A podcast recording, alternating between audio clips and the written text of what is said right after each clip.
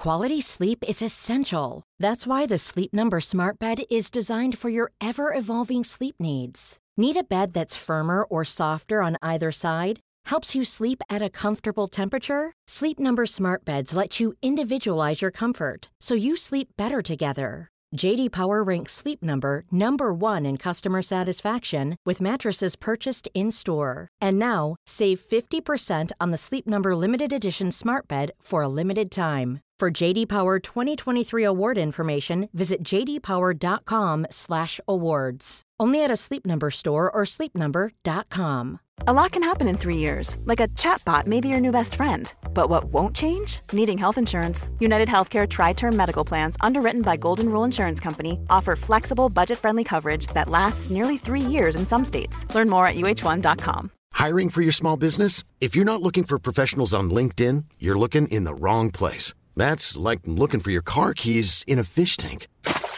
LinkedIn helps you hire professionals you can't find anywhere else, even those who aren't actively searching for a new job but might be open to the perfect role. In a given month, over 70% of LinkedIn users don't even visit other leading job sites. So start looking in the right place. With LinkedIn, you can hire professionals like a professional. Post your free job on linkedin.com slash people today.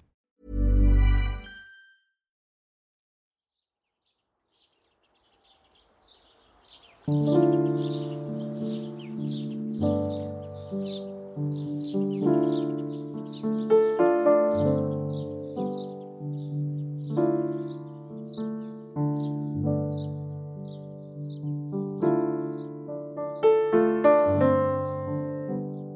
wäre, wenn dies unser letzter gemeinsamer Kaffee wäre? Worüber sprechen wir und was ist wirklich wesentlich? Was liegt uns so sehr am Herzen, dass wir unser Wissen, unsere Gedanken und Erfahrungen hier mit dir teilen möchten? Ich bin Viktoria Dressel und ich freue mich riesig, dass du mich gefunden hast und diesen Podcast Last Coffee Before Dying lauschst. Ich wünsche dir zutiefst Inspiration für dein Leben.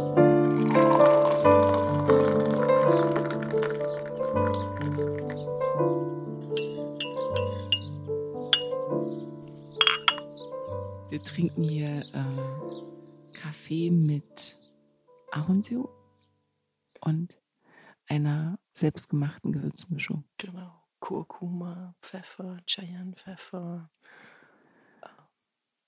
Ganz viel. Ja, wir trinken einen Pottkaffee. Also wir haben einen Pottkaffee vor uns, sagen wir es mal so. Sehr schön. Ähm, liebe Marin, so würde ich auch einfach mal jetzt ganz entspannt einsteigen. Ich fühle mich noch so ein bisschen tatsächlich in dieser Zwischenwelt, die ich mir so wünsche. Doch äh, andererseits gibt es einen Teil in mir, der noch nicht ganz ähm, wach ist. Ich habe sehr wild geschlafen und viel geträumt. Wie war deine Nacht? Wow. Ähm, genau gleich. Ich habe so wahnsinnig viel heute Nacht geträumt. Ich war wirklich unterwegs. Ähm, waren aber schöne Träume. Also ich träume eigentlich häufig viel und wild und leider in letzter Zeit auch sehr viel wirklich wildes Zeug, was dann eher beunruhigend ist. Mhm. Also wo ich dann auch irgendwann nachts wach werde und dann irgendwann nicht mehr zurück in meinen Schlaf finde. Aber heute Nacht war wirklich ähm, sehr.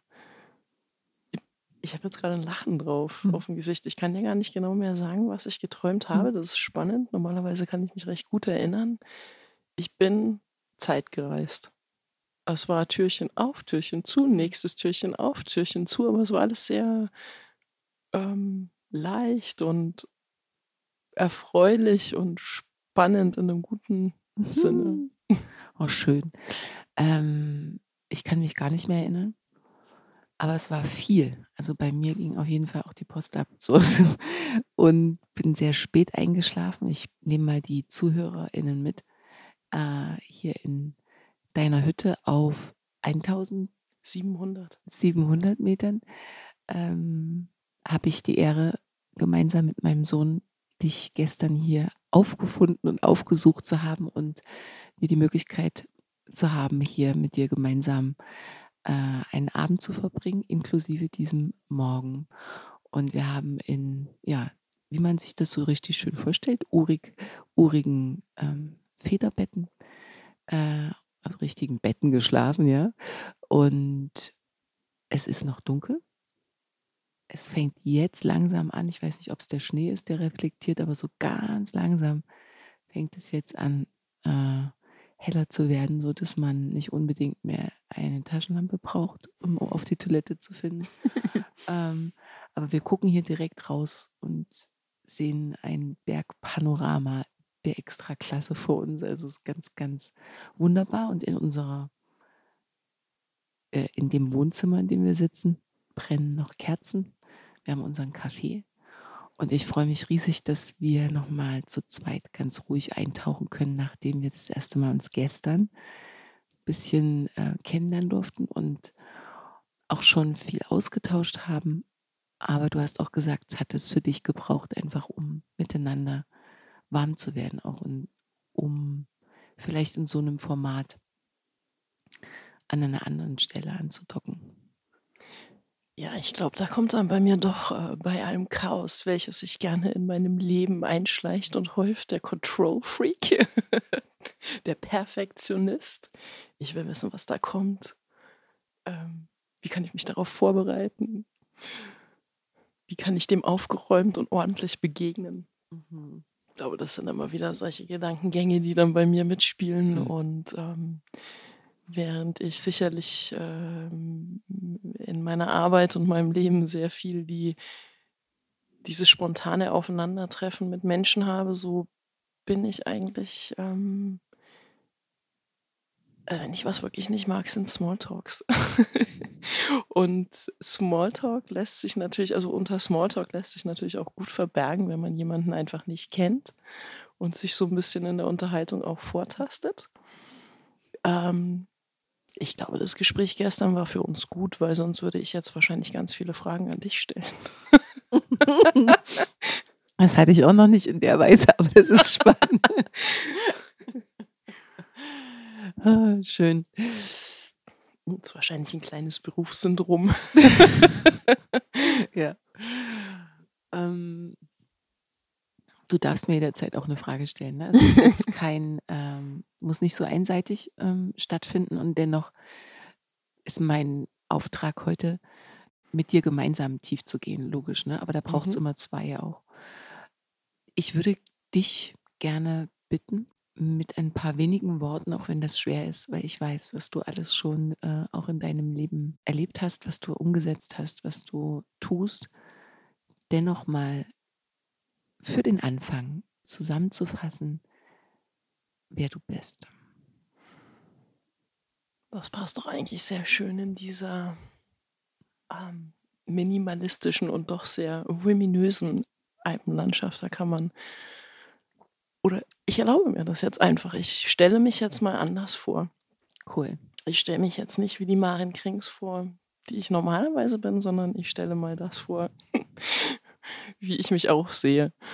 Ähm, ich bin aufgewachsen schon in einem ziemlich nomadischen Zustand, nämlich hier oben war immer für mich die Heimat des Herzens. Und mein Bruder lebt in einem äh, katholischen Franziskanerkloster bei München. Und wir selber sind in einem mini kleinen 99-Seelendorf im Odenwald aufgewachsen. Und ähm, wenn ich da traurig war, dann habe ich immer eine Buche aufgesucht, die bin ich dann hochgeklettert und da gab es einen ganz spezifischen Ast und das war dann meine, meine, meine, meine Sorgentriangel. In der habe ich dann immer gesessen und dem Baum erzählt, was gerade alles so läuft und vielleicht auch, wie es nicht läuft. Ähm, das nächste war, dass ich bei meinem Bruder dann ähm, gefühlt immer, also das war natürlich auch von mir so gewollt, äh, als kleines Kind war ich da ganz stolz drauf, wenn ich Adjutant der Nonne sein durfte. Ich bekam dann auch irgendwann mal ein Nonnengewand. Das durfte ich dann auch so tragen. Es war das Arbeitsgewand der Nonne, nicht das Sonntagsgewand. Da war ich irrsinnig stolz drauf. Und wenn wir hier oben am Berg waren, dann war ich ähm, so irgendwie der Abklatsch einer kleinen Bergheidi. Wir hatten tatsächlich Lederhosen und Makerhüte immer auf. Also wir fielen wirklich so ein Stückchen visuell aus dem Bilderbuch. Obwohl das das einzig Praktische ist, was man hier oben für zwei Kinder, für zwei Kleine haben kann, weil diese Lederhosen kann man nicht waschen, die braucht man nicht waschen. Und somit waren die mit uns verwurzelt und verwachsen, wenn wir hier oben waren. Und ich liebte es, hier um den Berg einmal rumzugehen zum Bauer Hans und zur Luisi. Andretter, das waren auch meine Ersatz- oder, oder, oder Zweit- äh, oder Dritt-Großeltern äh, für mich. Und dort mitmaken zu dürfen, Scheiße zu schieben, das war, das waren, also das waren das höchste der Gefühle. Das waren für uns richtig tolle Sachen. Und drum, glaube ich, war das für mich ganz klar äh, in einem sehr frühen Stadium, dass ich eine ähm, kühe-makende Nonne mit der Mission, die Welt zu retten bin. Und irgendwie war da auch nichts sonderbar an dieser Mission für mich. So, das war jetzt meine andere Vorstellung. Ich bin eine kühe-makende Nonne bin ich tatsächlich nicht geworden. Mhm. Kühe habe ich zwei Sommer gemolken, habe mhm. dann sogar noch Schweinchen und, und Hühnchen gehütet. Also da habe ich noch einen Ab mit produziert. Nonne habe ich nicht ganz getroffen. Beim Weltretten ich da irgendwann festgestellt, gar nicht so einfach. Aber ich bleibe ein Optimist, ich bin dran. Super geil. Ja, cool, danke. Mm. Da würde ich doch jetzt nochmal nachhaken. Ähm, du sagst Nonne, ne? Ähm, das heißt, du und dein Bruder beziehungsweise eure Familie ist definitiv auch kirchlich aufgewachsen, katholisch oder evangelisch? Auch nicht. Nein, es tut mir wirklich leid, aber das wird alles nicht einfach. also meine Mutti ist äh, evangelisch. Mhm. Mein Vater, ich jetzt dazu sagen, als ich dieses Wort zum ersten Mal hörte, war das dann für mich ein Mensch, der nicht an den evangelischen und nicht an den katholischen Glauben äh, glaubt, er ist ein Atheist. Weil er sagte immer über sich selber, er ist ein Atheist. Es hat lange gedauert, bis ich dann irgendwann verstanden habe, dass das so sein Running Gag zwischen der Nonne und ihm war. Weil er ging immer ins Kloster.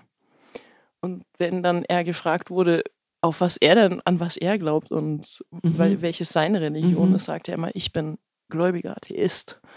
Und danach drehte er sich meistens um, weil mein Bruder nie schlafen ging, es sei denn, es betete jemand mit ihm Gute Nacht Gebet. Und dann ging der Atheist immer mit seinem Sohn beten. Das fanden natürlich auch die Nonnen extremst belustigend. Also es ging schon ziemlich humorvoll äh, in dem Kloster zu. Ich war ungetauft. Ähm, zu meinem Bruder, der war auch ungetauft. Also unsere Eltern wollten uns das selber überlassen, wählen zu können, was und welchen Glauben und ob wir überhaupt einen wollen.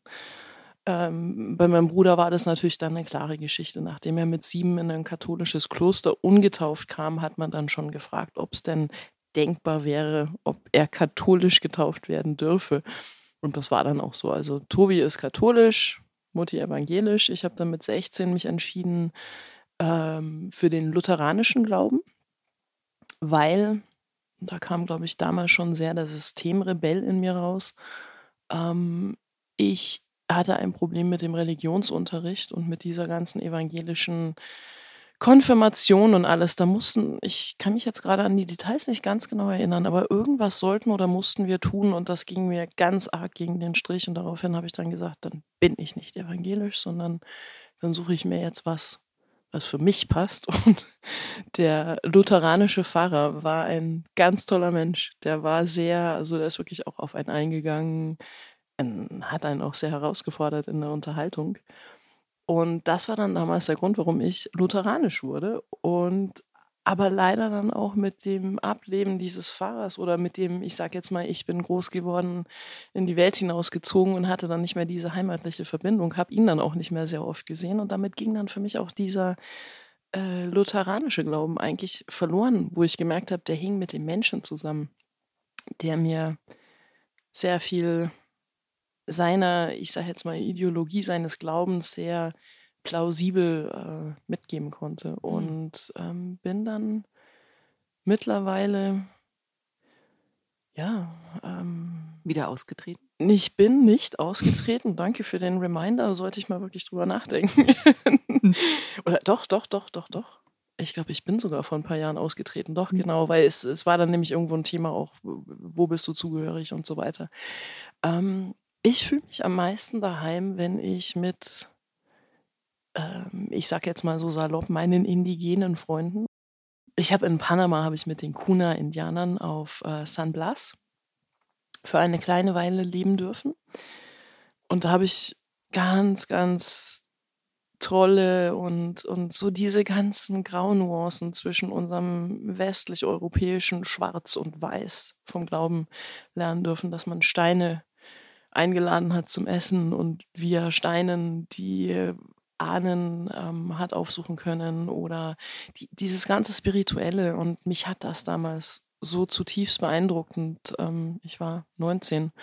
Ich glaube, ich war auch eine sehr prägsame Zeit. Und das hat, also das hat definitiv bei mir einen, ja, hat, hat sehr resoniert. Und ich glaube, ich bin viel mehr diesen Naturreligionen angetan. Also es ist für mich auch, warum ich hier oben am Berg mich so gerne zurückziehe und hier so sehr meine, meine innere Mitte immer wieder finde, weil ähm, die Bäume, die Tiere, das alles hier rundherum, und ich weiß, das hört sich jetzt sehr abgehoben vielleicht an, aber ja, ich rede hier auch viel mit meinem, meiner Umgebung, mit meiner natürlichen. Und das ist für mich eigentlich viel mehr meine Religion als die, die ich in irgendeinem viereckigen Rahmen finden kann. Da Mhm. kann mein Geist einfach nicht genug reisen oder frei sein oder sich an den Dingen, die für mich Substanz haben, festhalten.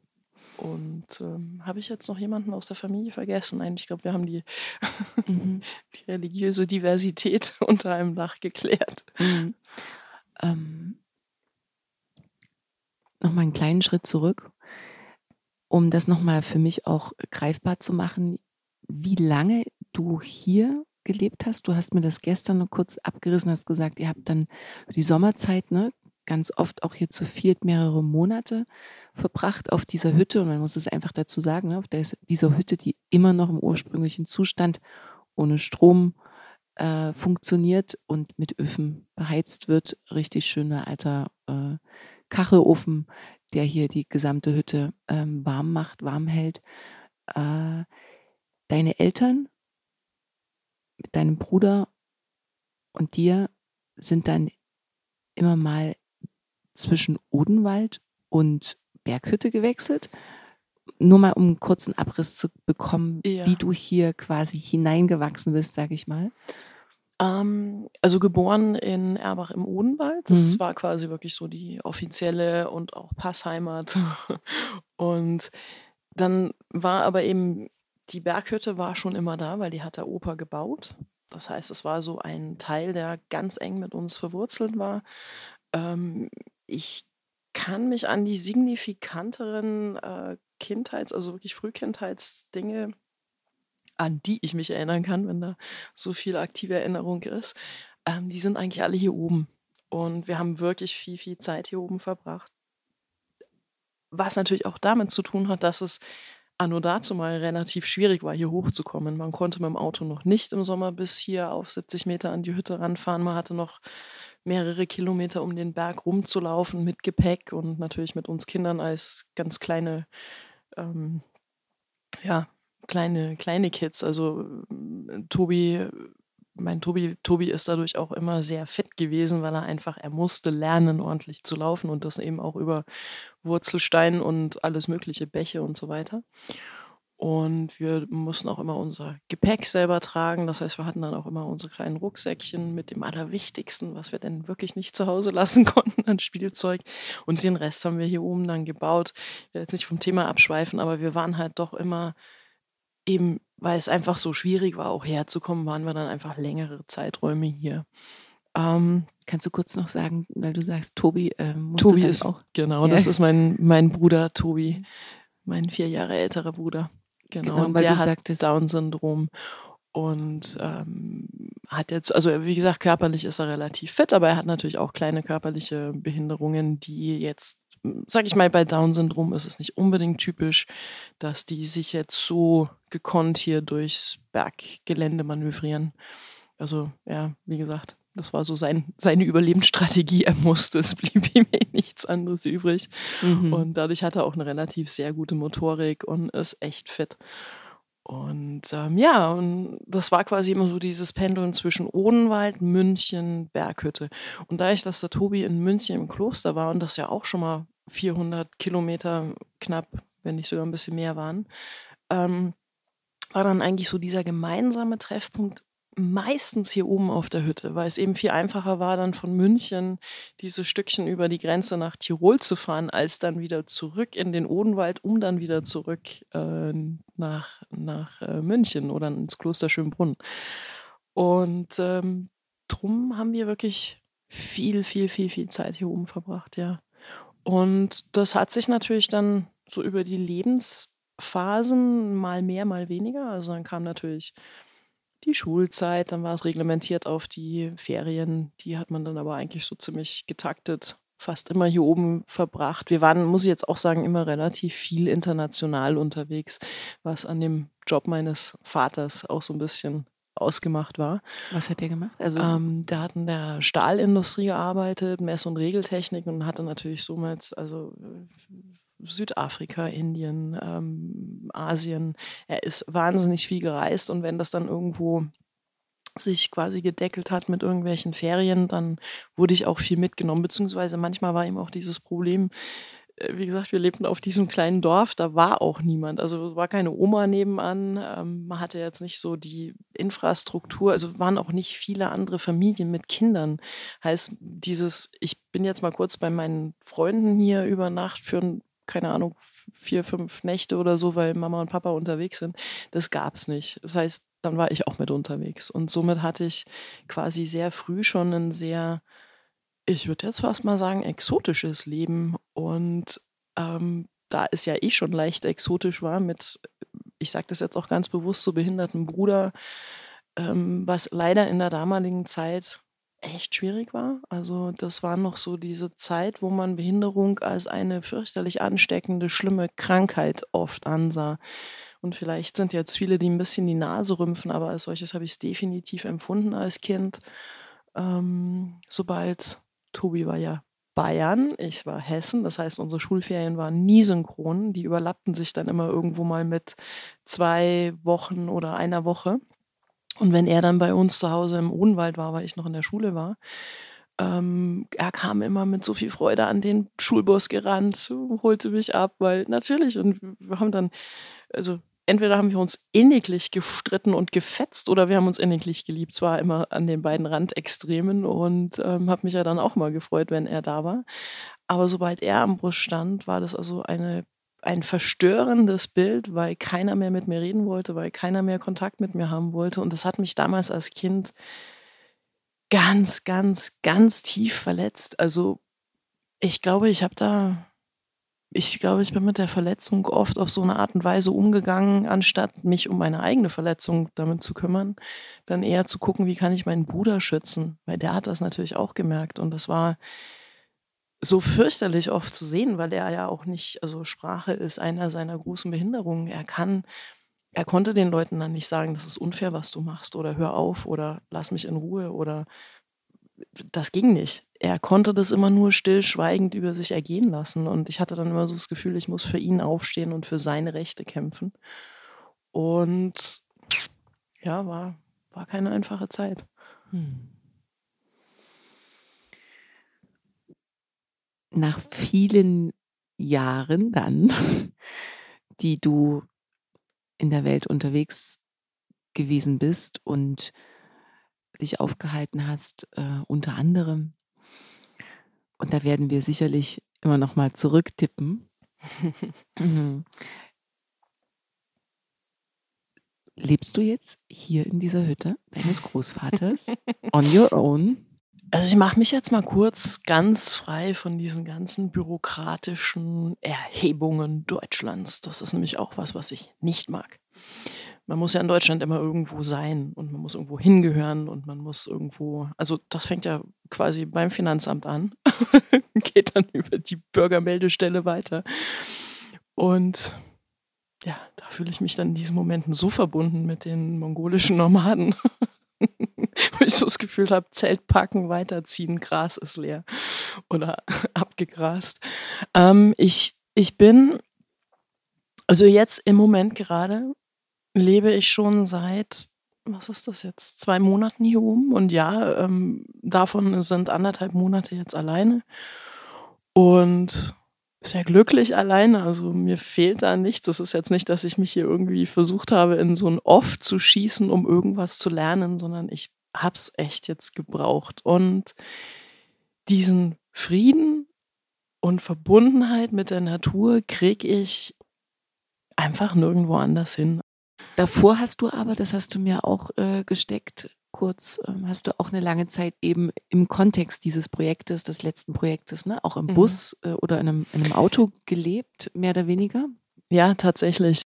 Da ich Fotografin bin, das habe ich natürlich verschwiegen in meinem Non-Kuhmecken-Episode, ähm, ist natürlich so ein gewisser mobiler Lebensstil eine Grundvoraussetzung, um überhaupt meine Arbeit verrichten zu können. Und ich bin ähm, 2005 aus den Vereinigten Staaten wieder retour nach Deutschland gekommen und habe mich dann dort eben in Thüringen niedergelassen, mein Zentrum für Kunst und Humanität aufgebaut, war dann ähm, vier Jahre wirklich sehr, sehr aktiv vor Ort und dann plätscherte das Ganze dann wieder weiter, wo dann unheimlich viele, also ich wurde dann mit dem Kunstprojekt, was ich in Thüringen aufgebaut hatte, hier nach Tirol geholt Dafür hatte man mich gebeten, ob ich es hier umsetzen kann. Und da dieses Projekt immer so eine Vorlaufzeit planungsmäßig von fast acht Monaten hatte, war ich natürlich dann erst mal weg.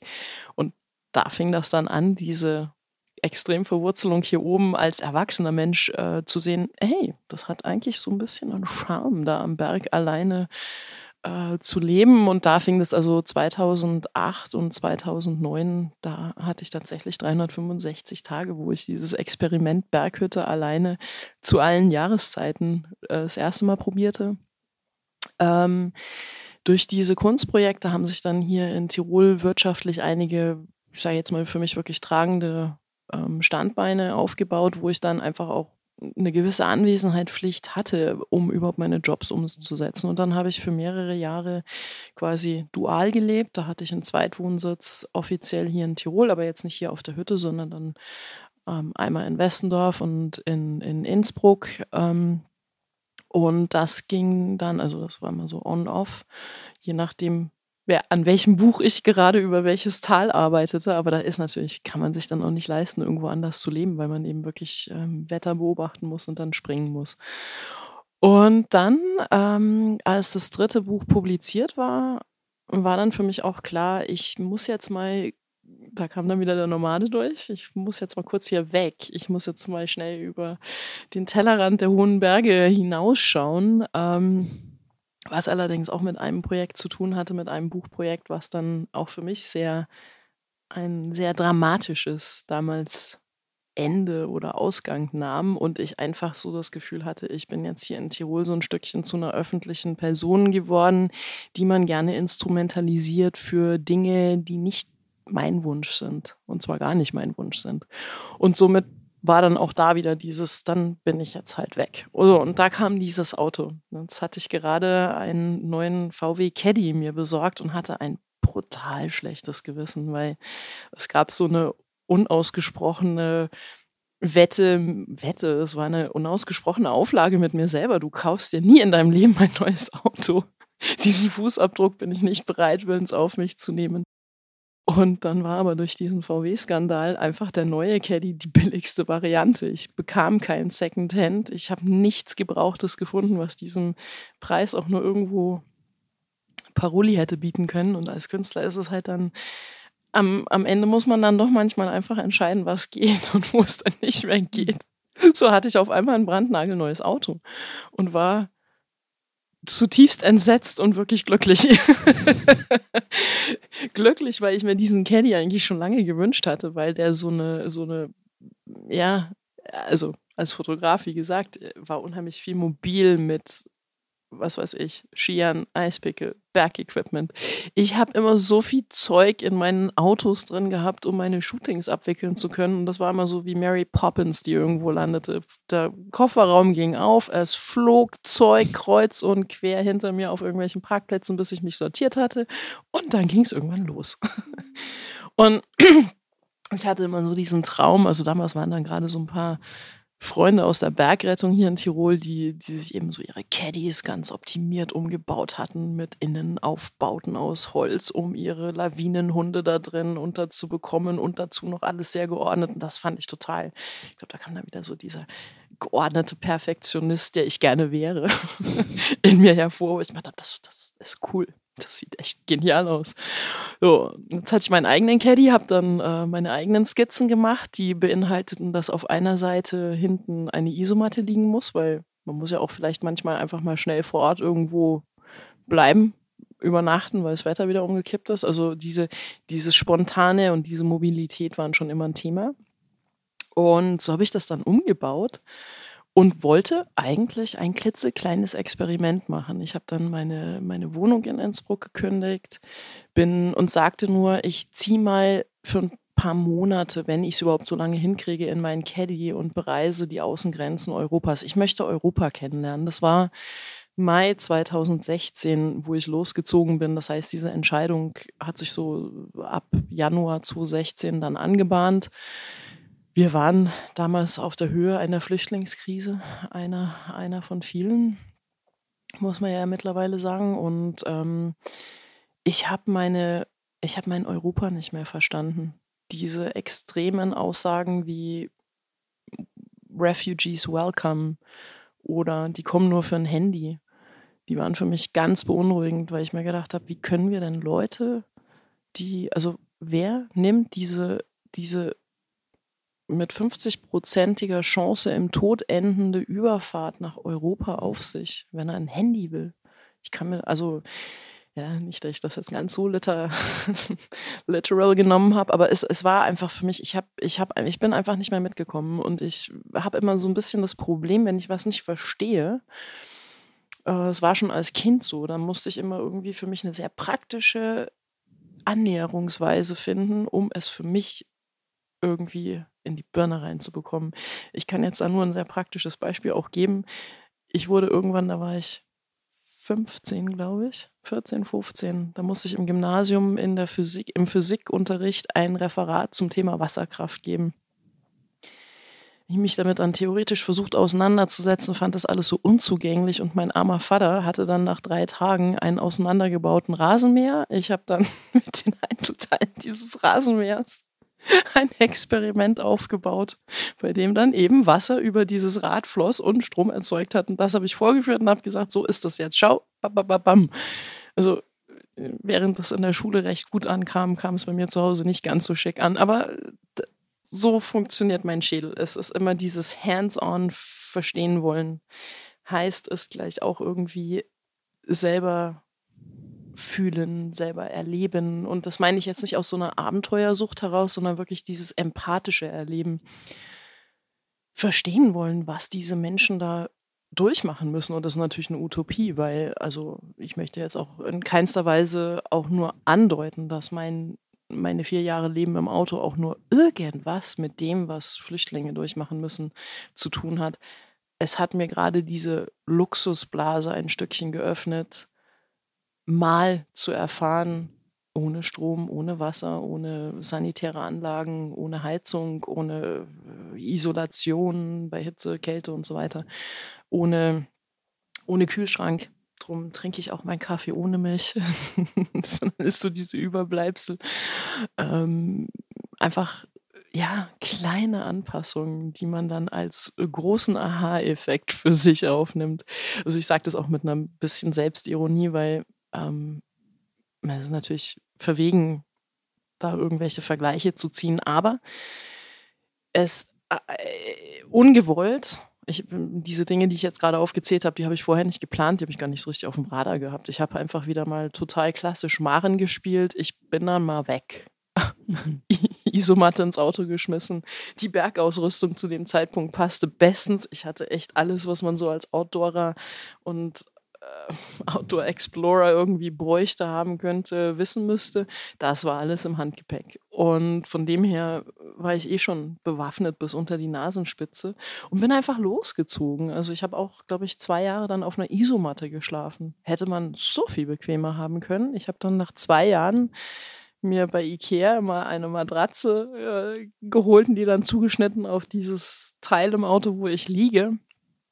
Ähm, wo, woraufhin ich dann die sarkastischen Kommentare meiner Freunde geerntet habe, oh, jetzt wirst du alt, ha? ist nichts mehr mit der Isomatte. Aber es ist so ein gewisser Pragmatismus in meinem Schädel drin. Also wenn, wenn ich schon irgendwie habe, was dieses etwas, was ich da tue, bedienen kann, dann mache ich das doch einfach, da muss dann nichts Neues her. Und ja, diese paar Monate wurden dann zu am Ende vier Jahre, völlig ungeplant, weil mir der Hanf irgendwann über den Weg lief oder ganz penetrant mein Suchen nach Verständnis zur Flüchtlingskrise immer wieder durchkreuzte. Also ich weiß gar nicht so richtig, wo ich noch alles, äh, ich, ich habe das Bedürfnis so tief irgendwie auch noch nachzuhaken und es gibt so viel zu fragen, weil jedes Buch ja auch ähm, wie eine Art Zusammenfassung von vielerlei Erfahrungen, teilweise, wie du es auch beschrieben hast, ja über Jahre äh, fast. Da würde ich dich an der Stelle gerne ganz kurz challengen, um dem nochmal, wie soll ich sagen, um das nochmal auf den Punkt zu bringen.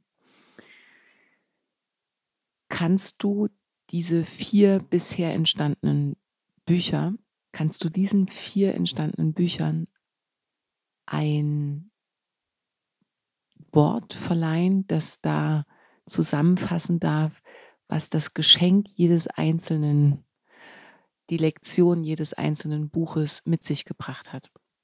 Wow, okay, ich nehme die Challenge an.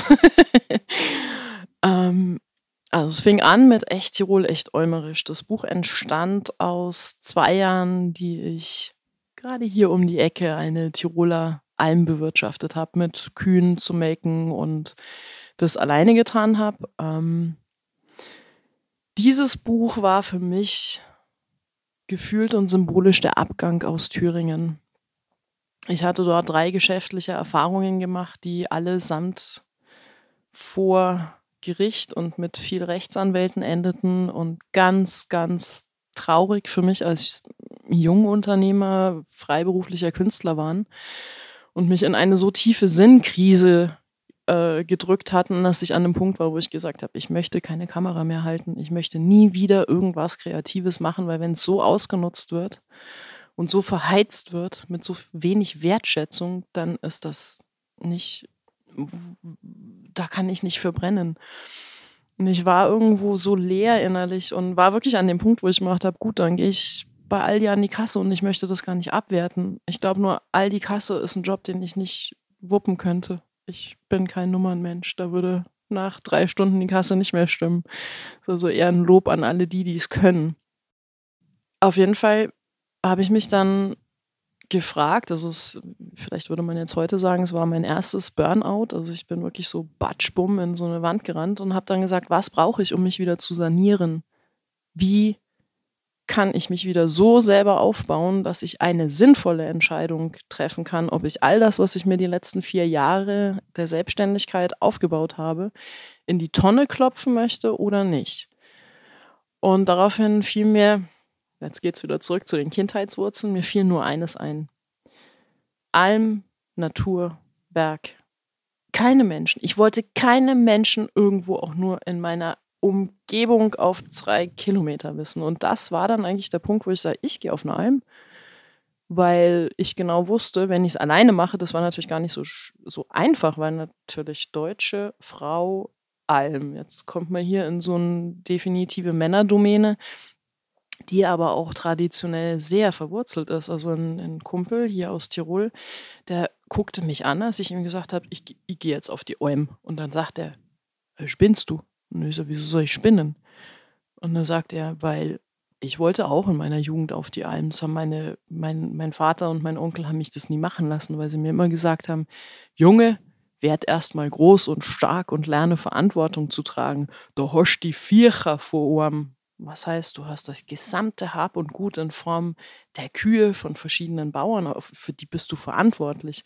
Stellen wir uns vor, wir gehen auf den Berg mit 50 Kindergartenkindern alleine und hüten die dann dort für drei Monate. Also ich hoffe, dass sowas nicht gemacht wird, aber ähm, so kann man sich das vorstellen. Und natürlich auch da wieder keine Ahnung, also mache ich einfach mal. Wird schon irgendwie gehen.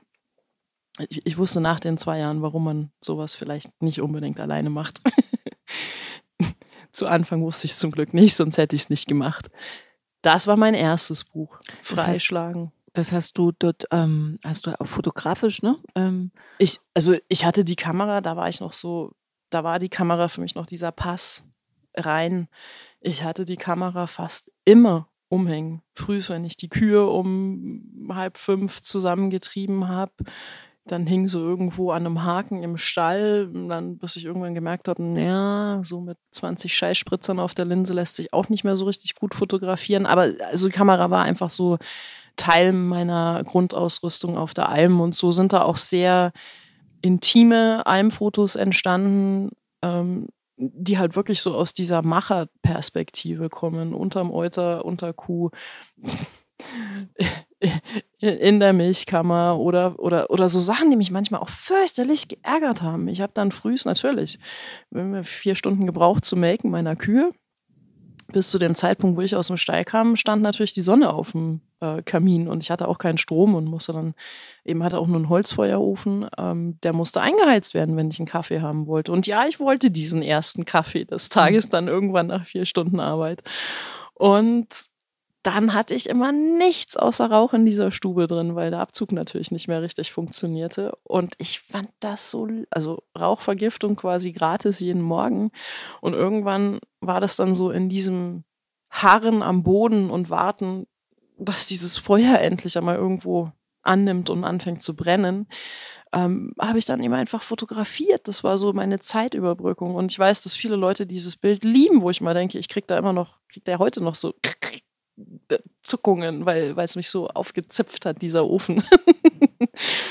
also ja, da war die Kamera wirklich noch so mit mir total mhm. verwachsen. Und das war das erste Buch, was quasi auch für mich diese, ich glaube, das war so ein ähm, Paukenschlag-Manifestation.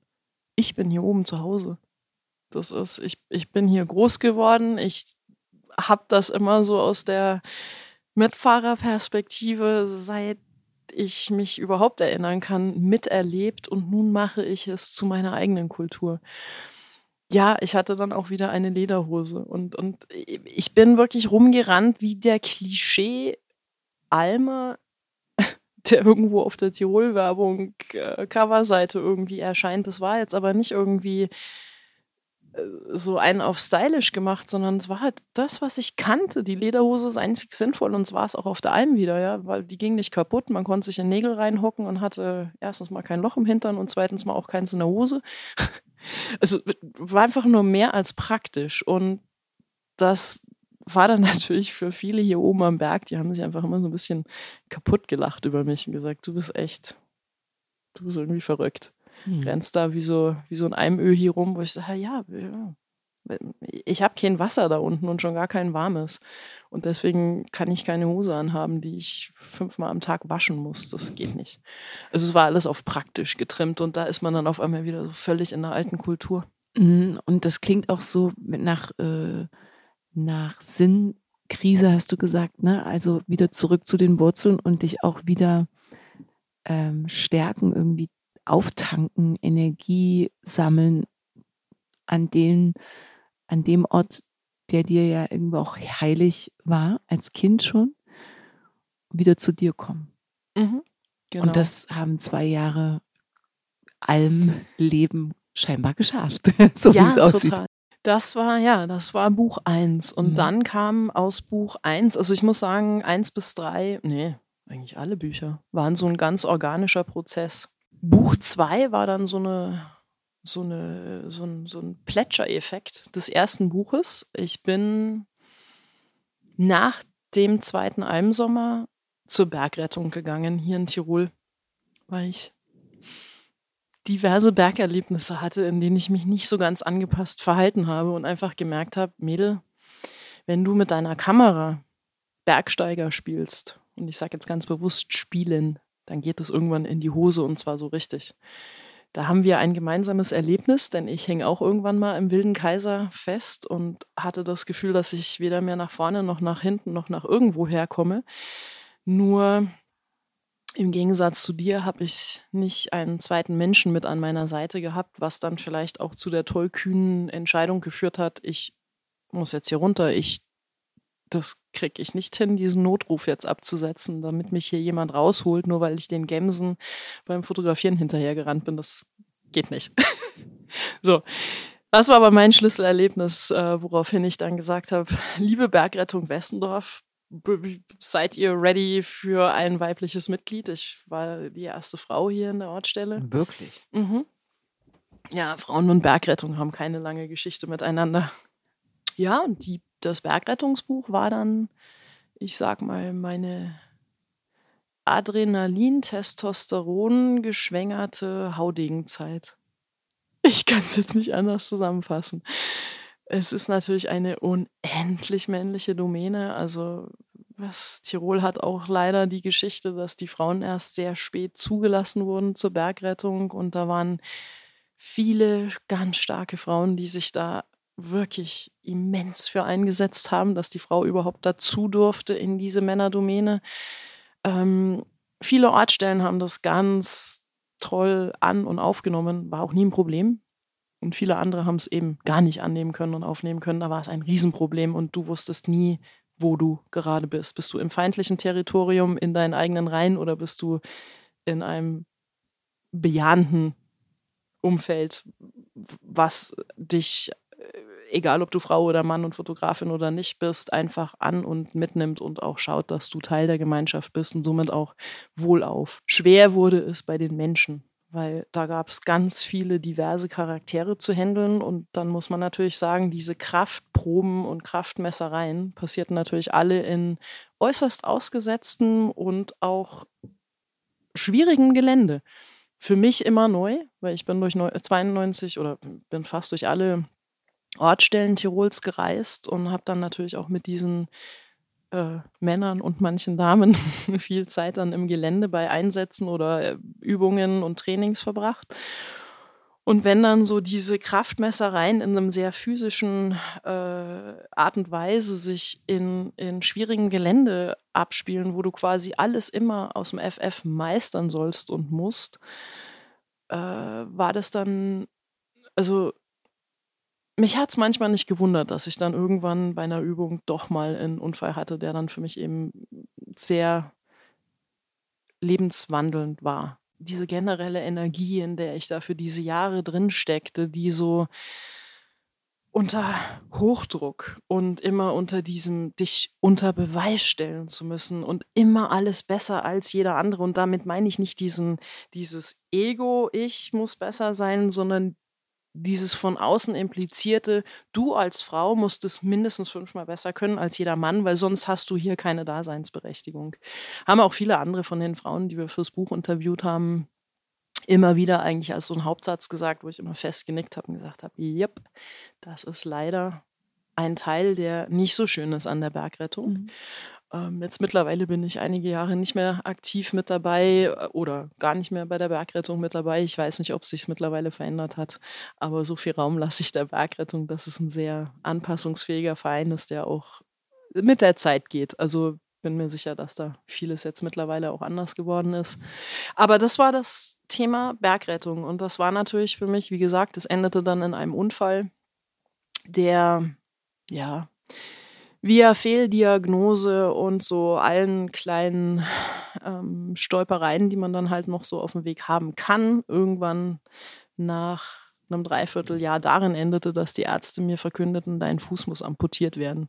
Das war dann ein echter Schlag, wie aus dem vermeintlichen Bänderriss oder Bänderzerrung oder was auch immer es war, was so keiner richtig auf dem Radar hatte, dann der amputierte Fuß rauskam und da hat es mich dann ja mal wieder in meinem Leben so richtig geschüttelt, bis ich dann irgendwann gesagt habe, okay, Fuß ab geht nicht, ist gar keine Option. Also ich glaube, man lässt sich auch nicht einfach so einen Fuß amputieren, äh, ohne nicht vorher wirklich alle Hebel in Bewegung gesetzt zu haben. Auf jeden Fall hatte ich dann das große Glück, dass ich noch einen Arzt gefunden habe, der dann sagte, eine Option hast du noch, die ist eine, eine Knochenmarkstransplantation, also eine Eigenknochenmarkstransplantation. Die machen wir jetzt. Ist ein halbes Jahr an Krücken. Wenn die nicht geht, dann hast Pech gehabt. Aber das probieren wir jetzt noch. Und für mich war die Option, dass das nicht geht, die gab es nicht. Also ich habe da, ich war auch zum ersten Mal in meinem Leben, wo ich wirklich brav war und wirklich die Krücken verwendet habe und keinen Muxer außerhalb der Reihe dessen, was ich tun durfte, mehr gemacht habe, weil ich genau wusste, du spielst hier mit deiner einzig verbleibenden Lebenskarte. Wenn die kaputt geht, dann kannst du dir eigentlich auch gleich eine Gletscherspalte suchen und gucken, dass es einfach nur vorbei ist, weil für mich war einfach so dieses gefühlte Leben ohne meine Kamera und ohne dieses Bewegen im Draußen war nicht denkbar. So, das war zweites Buch.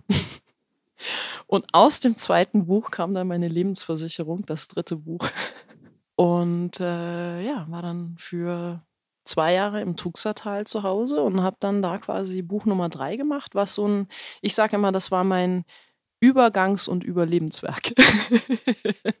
da habe ich quasi mich mit dieser induzierten Ruhe, ein Arbeitsort, eben diese, diese Sicherheit, ne?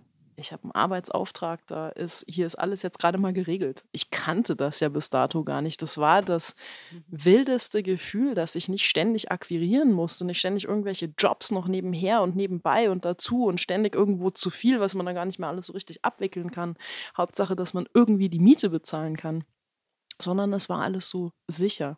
So sicher in dem, dass es so unsicher war, weil der, der Fuß war noch so beim Genesen und kein Mensch wusste so recht, ob das dann auch echt hält und ob ich auch, also bin dann irgendwann vorsichtig wieder durch die Berge gehinkt, aber es war eben noch ein Hinken und konnte das noch.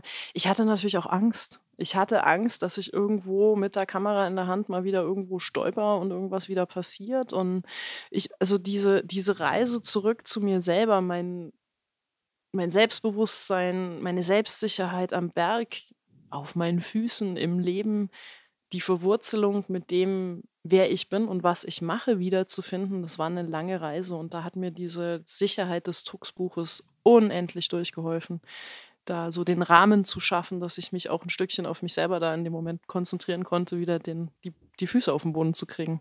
Mm, wow. Das war Nummer drei und dann kam Nummer vier. Und Nummer vier war natürlich dann ich sehe gerade, dass deine Frage mir auch so wirklich gerade den, den, den den, den Weg in meinem Kopf zum ersten Mal ebnet, vielleicht auch warum Age is for Hemp und jetzt hoffentlich dann noch das nächste hat sein müssen, dürfen, kommen müssen. Mhm.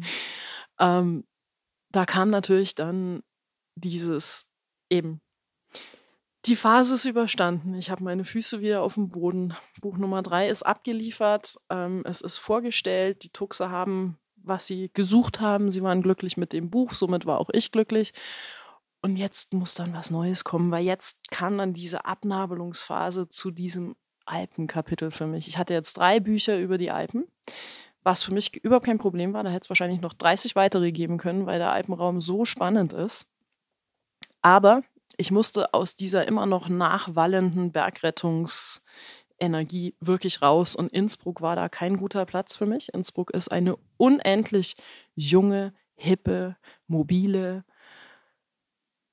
Bergsteigerstadt, die für mich völlig leer wurde in dieser Zeit, wo ich an Krücken hing und eine Behinderung hatte und an nichts, an gefühlt nichts im Leben der Innsbrucker mehr teilnehmen konnte, weil ich gemerkt habe, dass alles auf körperliche Fitness baut, alles auf diesen Schall und Rauch von gut aussehen, gut trainiert sein, gegen die Pulsuhr. Es war alles ein, ein Wettrennen mit irgendwas, sei es Style, sei es Hipness, sei es, ich weiß es nicht. Ich habe Innsbruck geliebt, wo ich kam und ich konnte Innsbruck nicht mehr ausstehen, wo ich ging.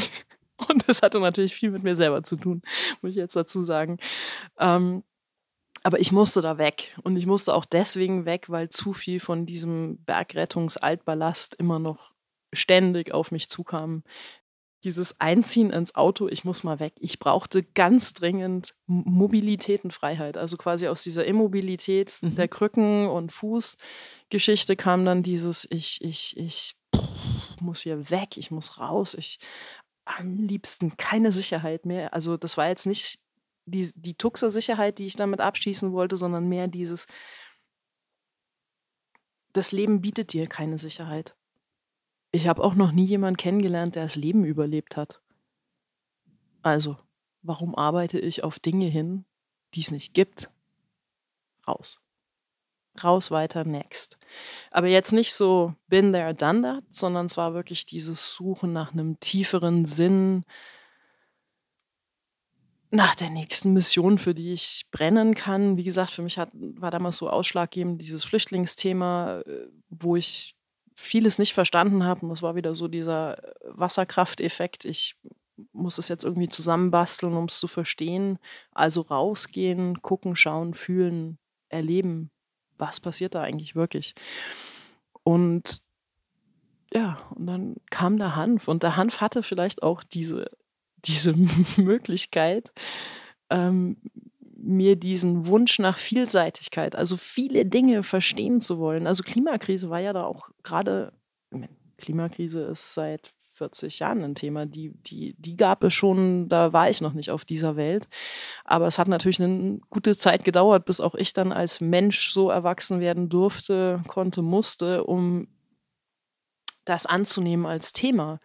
Natürlich hier oben am Berg und auch bes besonders durch die Bergrettung. Ich meine, Lawinenabgänge, Murenabgänge, Extremwetter, wo Wanderer verschwanden, die wir dann suchen und bergen mussten.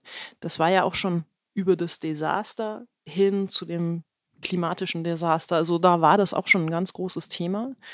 Und ich war höchst besorgt schon zu Bergrettungsbuchzeiten über den Zustand unseres, unserer Mutter Erde weil ich einfach gesehen habe, dass der Mutter Erde fängt an, uns die rote Karte zu zeigen, zu sagen, stopp, was ihr da tut, ist für mich nicht okay demzufolge, also so habe ich das für mich interpretiert, diese, diese Rückschläge der Natur, die eigentlich immer wieder solche Ohrwatschen waren. Und wo ich, ich habe es für mich damals immer beschrieben als Sandkorn in einer Hand, ein einzelnes Sandkorn in der Hand. Mutter Erde ist die Hand, die uns bis jetzt wirklich schützend als Sandkorn in der Hand gehalten hat, liebevoll.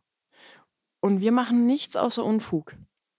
Wir wir schätzen die Hand nicht, wir respektieren die Hand nicht, wir nehmen sie nicht liebend an. Wir machen eigentlich die ganze Zeit nur Zeug, was diese Hand verärgert. Und irgendwann macht die Hand einfach plopp und schmeißt dieses Sandkorn raus. Und das war so dieses Gefühl, in dem ich gelebt habe, wo das natürlich mit der Klimakrise und, und globaler Erwärmung war dann ein Riesenthema. In Tux war es natürlich dermaßen ein Thema, weil ich einen Gletscher ein Jahr lang fotografiert habe. Und mein Kunde war nicht so glücklich mit so manchen Winkeln des Gletschers, die ich natürlich immer suchte, weil ich fand das unheimlich aufregend, spannend und natürlich eben für mich dieses Verständnis suchen, habe ich mich natürlich immer auf diesen Decay, also den Zerfall des Gletschers irgendwo konzentriert. Der wird im Sommer abgedeckt mit Vlies, damit er nicht wegschmilzt. Dann sind da die Spalten, manchmal sind sie offen, manchmal sind sie verdeckt, aber sie sind immer Gefahr. Mancher weiß das, mancher nicht. Mancher respektiert das, mancher nicht. Also es war dieser, dieser Gletscher und dieses Eis und natürlich das schwindende Eis. Und das schwindende Eis ist da, wo es gefährlich wird, nämlich wenn dann Randspalten so groß werden, dass man die beim Bergsteigen nicht mehr einfach überspringen kann, sondern schon anfangen muss, halbe Brücken zu bauen. Da fängt dann an, diese menschliche Gefahr wieder mit reinzukommen, wo ich einfach gemerkt habe, Mensch, wir, wir, wir untergraben unseren eigenen Lebensraum hier komplett. Was auch immer wir gerade tun, hilft uns nicht besser, einfacher und, und, und geruhsamer zu überleben, sondern wir leben jetzt in dem, wie ich mein Bergrettungsbuchzeit empfunden habe, wir leben in so einem Dauerstress von Adrenalinkick, Adrenalinkick. Kriege ich das hin? Überlebe ich es oder nicht? Was ist hier? Überlebe ich es oder nicht? Und da waren natürlich die Berge ein wahnsinniger Spiegel, weil und das wissen wir ja auch von unseren ganzen Wissenschaftlern, die das immer wieder sagen, diese 1,5 sind in den Alpen zum Teil überschritten äh, und hier auch am meisten sichtbar, natürlich an den Polen, weil hier eine sehr fragile Landschaft ist. Die, dieses Imposante und dieses Gigantische der Berge hat natürlich auch, bringt mit sich, dass wenn da irgendeine Form von Änderung und Instabilität, aka Permafrost, passiert, dann gibt es Steinschlag. Dann wird auf einmal der Berg instabil. Und wenn ich da rumwandere, rutsche ich auf einmal mit, einem, mit einer gesamten Bergflanke ab, die aber früher als bombensicher galt. Also das sind so die Dinge, die man am Berg viel mehr in einer dauerhaften Präsenz hat, als natürlich in der Stadt, wo ich, wenn es regnet, gehe ich rein. Wenn es heiß ist, entweder habe ich selber ein Aircondition oder ich gehe einfach ins Kaufhaus, was airconditioned ist. Oder stelle mich im Supermarkt vor die Kühltheke. Also jetzt symbolisch gesprochen habe ich da so viel mehr Möglichkeiten, das auszublenden durch technische Möglichkeiten, als ich das habe, wenn ich direkt in der Natur lebe. Und Hanf hat mir da einen Kompass angeboten und gesagt, schau, ich bin eine Pflanze. Möchtest du verstehen, was hier auf dieser Welt abgeht gerade? Wie wir hierher gekommen sind, wie die Menschen ticken, wie die Menschen in der Plastikindustrie ticken, in der Textilindustrie ticken, in der Bauindustrie ticken, in, in der Nahrungsmittelindustrie ticken, aber eben auch, woher kommen unsere Nahrungsmittel? Warum sind unsere Böden nicht mehr gesund? Und wieso können ungesunde Böden kein gesundes Essen hervorbringen? Also das alles war Hanf. Und es war eine unendliche Reise, eine unendlich aufregende Reise, aber in so einem ganz stilleren Maße als das davor. Davor war bei mir mal so viel Action und so viel Wow, Kabum. Und so waren natürlich auch diese ersten Monate im Autoleben, die hatten nichts mit Hanf zu tun, die hatten nichts mit der Flüchtlingskrise per se zu tun. Das war mein vorgegebener Grund, das zu tun und loszuziehen. Der wirkliche Grund war dieses Freischlagen von allem, was war, diesen Cut irgendwo für mich produzieren, der mir dann auch die mentale, seelische und emotionale Freiheit gibt, wieder genesen zu dürfen. Weil Körper, Geist und Seele, man hört es ja immer wieder, gehören zusammen, aber die waren bei mir in dem Moment einfach total gespalten. Ich hatte im Kopf wusste ich, was, was sein muss, was kommen muss. Mein Herz hat mir was ganz was anderes gesagt und mein Körper hat echt wehgetan der wollte nicht. Der brauchte noch Pause. Und keines der drei konnte ich so recht akzeptieren. Und die drei irgendwo wieder zu vereinen und einen Dialog zu bringen, das war dann eigentlich der erste Teil der Hanfreise. Und das war jetzt auch wieder spannend. Ähm, wir haben es auch schon mal gestern angesprochen gehabt.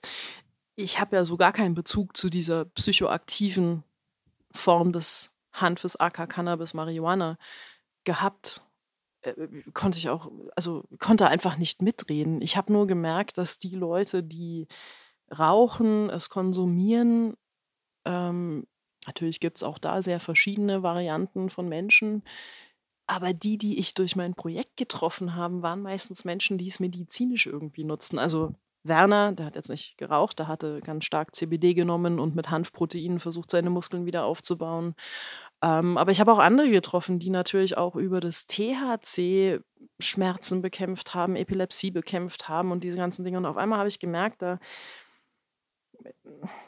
manchmal, wenn diese drei Ebenen nicht kommunizieren wollen, dann muss man auf Heilkräuter zurückgreifen. Und in dem Falle wurde mir Hanf oder Cannabis als solches tatsächlich vorgestellt und ähm, es hat dann noch eine gute Weile gedauert, bis ich dann also auch selber in meine Experimentierphase einstieg und gesagt habe, ich muss jetzt mal kurz meine Jugend nachholen. Alles, was ich damals nicht gemacht habe, werde ich jetzt mal schnell tun. Natürlich zum Zweck der Recherche. War ja auch irgendwie so, weil die Leute haben mir alles Mögliche erzählt. Ich konnte es aber nicht nachvollziehen, weil ich dieses Erlebnis nie hatte. Mhm. Und als ich es dann irgendwann hatte, habe ich begonnen, zu verstehen. Und da kam dann auch so ein Punkt, dieses, äh, wir kommen alle hierher und haben alle irgendeine kleine, kleine, keine große Mission, wie auch immer wir das, das ist eine Interpretationssache.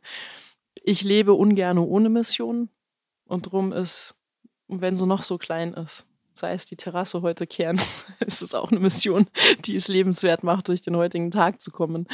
Ähm, war dann einfach dieses, dieses Lernen, dass jeder auch seine Aufgabe hat und seinen, seinen Weg vielleicht nicht unbedingt immer kennt, man aber auch durch, äh, durch Wandern lassen des Geistes neue Dinge entdecken kann. Also es muss nicht immer im physischen gewandert werden. Also auch das war jetzt das ganz große Verständnis für mich, dass Reisen nicht immer im Außen stattfinden müssen, dass es nicht immer die körperliche Aktivität, Agilität, ist, die einen irgendwo auf den Gipfel bringt und quasi dieses Check, ich habe es geschafft, Erlebnis produziert, sondern das Reisen manchmal ganz leise, still und im Internen stattfinden kann und wahnsinnige, also wirklich ganz große Erlebnisse äh, mit sich bringt, die, die, die auch in der Nachverarbeitung manchmal ganz schön lange dauern können.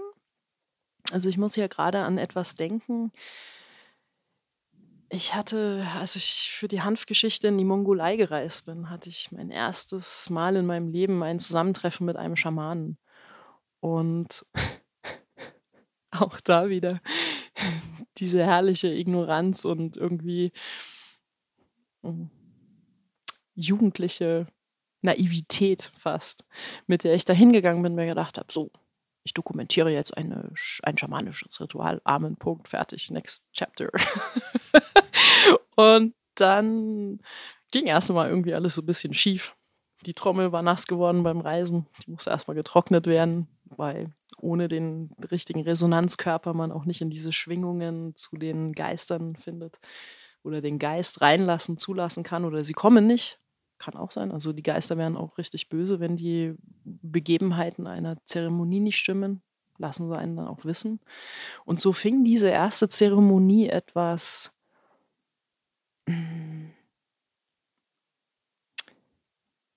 schwerwiegend an. Also da war so, eine, so, ein, so ein gewisses Gefahrenpotenzial, so eine Aggression vorhanden. Ich habe ja nichts verstanden, es war auf Mongolisch. Ähm, wir hatten einen Übersetzer, aber der Übersetzer war eigentlich mehr von diesem Altmongolisch, in dem Zeremonien gehalten werden, zu Mongolisch. Also das hat mich noch keinen Schritt weitergebracht. Ich hatte das dann alles, also ich durfte fotografieren und Tonaufnahmen nehmen. Ich durfte nicht filmen, macht Sinn. Ähm, und dieser Übergang, wie der Schamane dann irgendwann diesen Geist empfing, das, das hat bei mir körperlich was freigesetzt. Also erstens mal habe ich richtig Schiss gehabt. Das war beängstigend für mich, höchst beängstigend, weil diese Energie und diese Kraft und diese, diese Urkraft, mit der dieser Geist seinen Einzug in diese physisch-menschliche Hülle des Schamanen nahm, die war sehr violent oder violent, ähm, nicht, nicht gewalttätig, ich weiß jetzt nicht, wie ich es. Gewaltig? Gewaltig, genau. Ja, also war wirklich imposant. Und äh, wie gesagt, es war dann, ich wusste nicht, um was es ging. Ähm, dann wurde ich plötzlich der Geist wollte dann mit mir sprechen. Darauf war ich gar nicht vorbereitet. Ich hatte mich nämlich gerade wieder mal hinter meiner Kamera versteckt. da war mein Schutzschild. Ach und so lieb. Und auf einmal sagte der Geist dann, du, du kommst jetzt mal ganz schnell da hinter deinem Schutzschild vor und setzt dich hier mir gegenüber und guckst mir in die Augen. Und das war, da hat es mir total irgendwie den, den, den Boden unter den Füßen weggezogen. Das war ähm, der Schamane, der dich dann da reingeholt hat quasi. Ja, mhm. genau. Ich wurde dann, also wie gesagt, der Schamane ist ja dann in dem Moment der Zeremonie nur noch eine menschliche Hülle, die quasi dem Geist die, die, diese, diese, wie sagt man da, Ausdrucksform dann bietet mhm. und durch die der Geist spricht. Medium, ja. Also mhm. man hat genau das Medium, äh, die, die Stimme vom Schamanen war eine völlig andere als die, die er hat, wenn er er als Mensch ist. Ähm, also es war, deswegen habe ich auch gesagt, diese Gewaltigkeit des Momentes, ähm, das kann man schwierig erklären, wenn man es nicht irgendwann erlebt hat. Wobei meine, meine Tonspur, glaube ich, meine Tonspur, die ich, die ich da mitgebracht habe, ähm, die gibt mir heute immer noch absolute ähm, Gänsehaut. Gänsehaut, danke. Und ich habe diese Tonspur irgendwann gespielt, da waren Hühner um mich rum. Das hört sich jetzt auch blöd an. Also nicht meine Tonspur für die Hühner abgespielt, aber es war halt einfach so, dass ein Huhn mit dabei war. Und dieses Huhn nahm panischst ist das aus dem Raum gerast. Echt, ja? Als diese Tonspur spielte, wo ich gedacht habe, schau, die Natur und die Natur. Da, dieses Huhn weiß, dass da was ganz Gewaltiges in dem Moment passierte. Also mhm. dieses Huhn hat ja keine Ahnung, worum es da ging. Aber das war in höchster Panik und verließ den Raum fluchtartig. Und so ging es mir eben damals auch so ein bisschen. Am liebsten wäre ich weggerannt, ja, aber das ging nicht. ja nicht. Und dann saß ich also da und der Schamane redete mit mir und fragte mich Fragen und das wurde dann auch so stümperhaft übersetzt. Wie gesagt, wir haben es dann via Tonspur im Nachhinein übersetzt und ich bin aus der Mongolei damals ziemlich verdattert und emotional verwirrt wieder abgereist, weil, und das war ja auch dann wieder mit diesem Zeitdelay, also mit diesem, mit diesem Stück zwischen schamanische Zeremonie und dem dann wieder über 1000 Kilometer oder tausender Kilometer zurückreisen nach Ulaanbaatar, dort diese Tonspur analysieren, übersetzen, da waren Tage, Wochen dazwischen. Und auf einmal hörte ich, dass der Geist mir sagte, du bist hier auf einem Weg, aber glaube nicht, dass das, was du da gerade tust, nämlich dein Buch Ages for Hemp, das ist nur ein kleiner Teil deiner Mission. Da kommt viel mehr, das weißt du nur noch nicht. Aber du arbeitest an was Größerem, was auch immer das bedeutet. Jetzt war ja damals noch nicht mal das Buch fertig. Und das war, würde ich jetzt mal sagen, für mich eh schon ein großes Problem, weil ich nicht wusste, wie ich 72.000 Fotografien, 80 AK, hunderte von Stunden Audio- und Videomaterial überhaupt in irgendeinen Output generiere. Äh, und dann kommt da einer daher, sei es jetzt ein Geistenschamane oder sonstiges, und sagt, du bist hier gerade auf einer größeren Mission. Dein, dein Buch wird nur ein kleiner Teil sein, wo ich gemacht habe, yo, danke auch. Das war jetzt keine Motivation für mich. Das ist jetzt eher beängstigend. Also ich konnte es aber auch nicht absch... Also man hätte jetzt vielleicht auch sagen können, es ist jetzt nicht mein Format. Was interessiert mich, was mir die Geister erzählen? Aber ich wusste, dass es genau mein Format ist. Also wenn ich mal ganz kurz ähm, einwerfen darf, habe ich das Gefühl, dass wir im Ansatz wirklich einen kleinen Teil deines Lebens gestriffen haben bis jetzt tatsächlich. Und man auch dazu sagen darf, dass das, was du jetzt vielleicht schon in diesem Leben bis hierher, du bist jetzt wie alt? Wie viele Jahre? Ich bin jetzt momentan noch 42. Ja, du bist genauso alt wie ich. Das haben manche nicht in einem Leben erlebt. Das kann man, kann man ganz deutlich so sagen. Und dann erzählst du mir aber, dass der Schamane ganz klar zum Ausdruck gebracht hat, dass das, was jetzt eigentlich dein voluminösestes, größtes Werk ist, was du bisher geschaffen hast, nämlich das letzte Buch, der Anfang von etwas ganz Großem ist, wo ich mir die Frage stelle, okay, worauf läuft das hinaus? Und das Schöne ja vielleicht auch am Leben ist, dass wir das nicht wissen mhm. und dass wir aber einer inneren Kraft intuitiv, ohne dass wir darüber nachdenken, folgen woraus mir die Frage kommt für dich, kannst du sagen, welche Kraft es ist, die dich immer wieder auch bisher aufstehen lassen hat und dich so in Bewegung setzen lassen hat. Was ist diese Kraft? Woher kommt die? Wie würdest du die beschreiben? Wofür machst du das?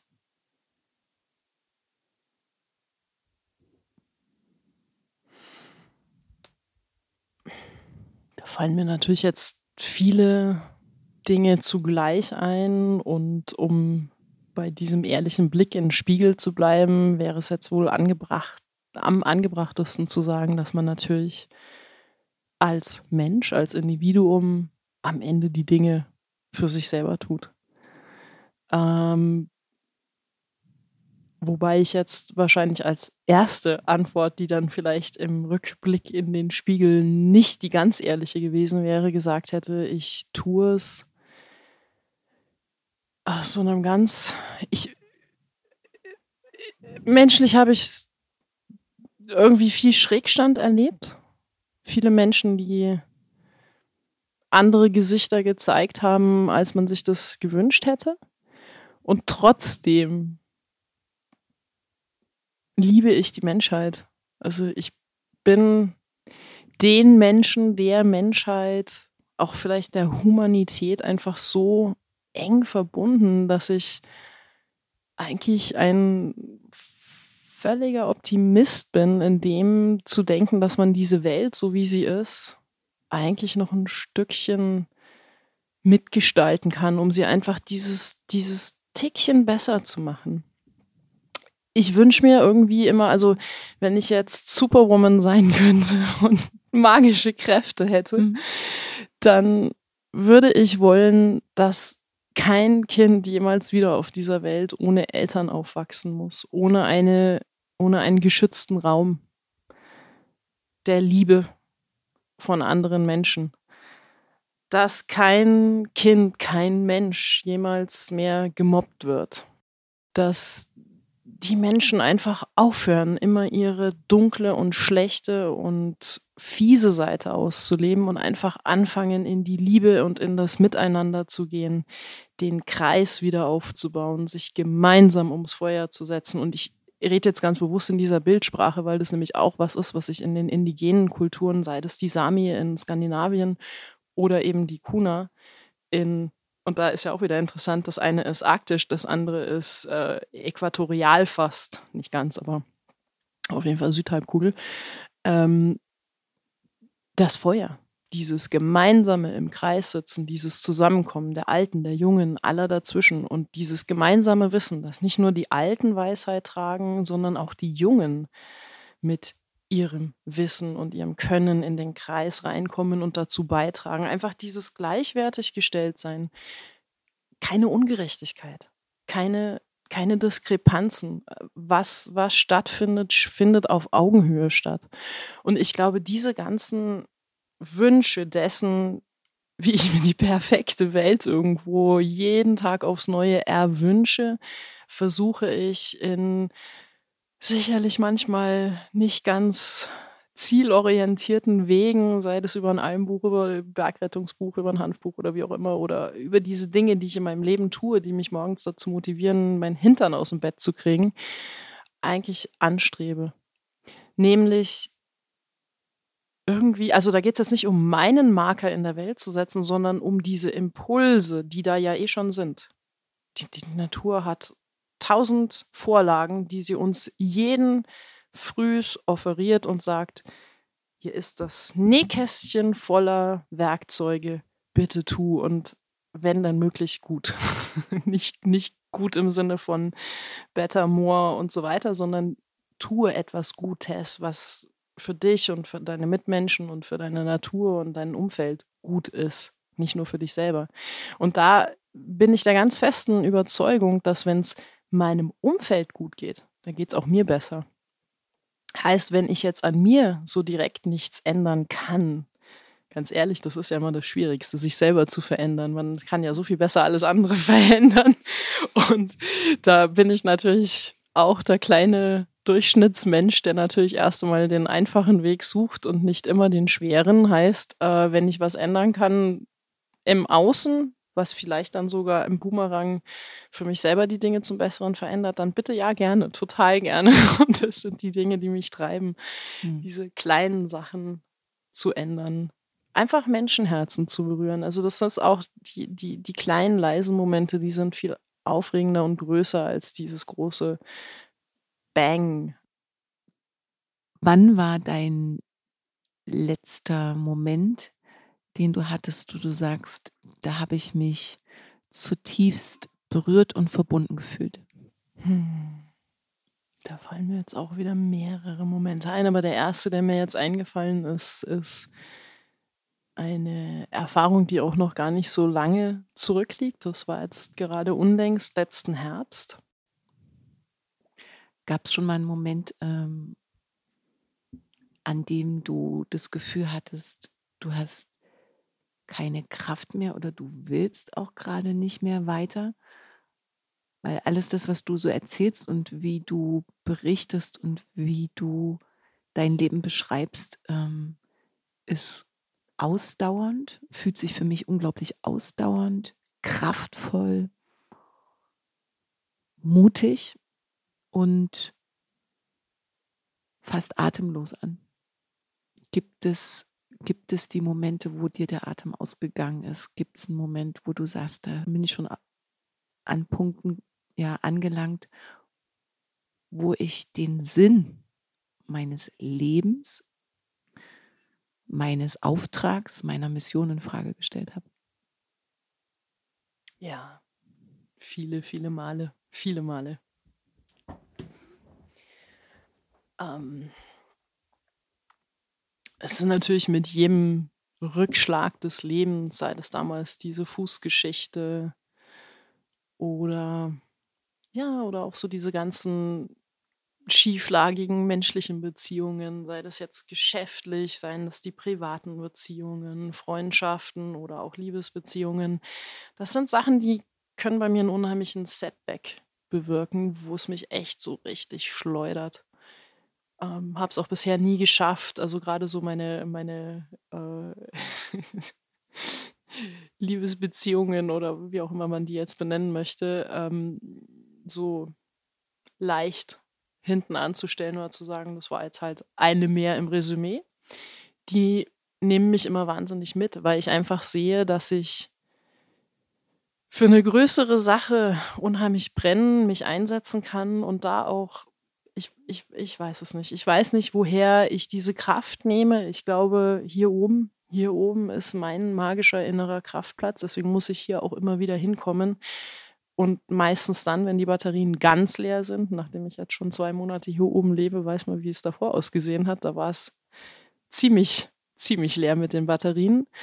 Ähm, die Momente kommen da kommt dann dazwischen meistens so ein Zusammenkrachen, wo man dann erst einmal irgendwie sich völlig verloren hat und gar nicht so genau weiß, wie, wie und wo und wann es jetzt irgendwie weitergeht. Mhm. Und diese Phasen sind immer sehr schwierig. Mhm. Die muss ich dann irgendwie immer aussitzen und überkommen. Und ich weiß, dass es vielen anderen Künstlern ganz genau gleich geht.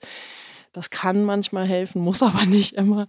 Also die, diese, diese harte Schale nach außen, die du jetzt gerade beschrieben hast, ist tatsächlich auch nur eine meiner Zwiebellagen. Da sind noch viele weitaus weichere unten drunter, die nicht immer so ganz genau wissen, wie und was und woher die Energie hm. kommt. Für mich ergibt sich jetzt gerade so auch hm, in dem Erzählen deiner Reise bis hierher und diesen vier bisher ganz wesentlichen Abschnittswerken deines Lebens. Auch immer wieder der Prozess des Loslassens, der notwendig war, um was Neues zu kreieren. Das höre ich jetzt gerade ganz stark raus. Und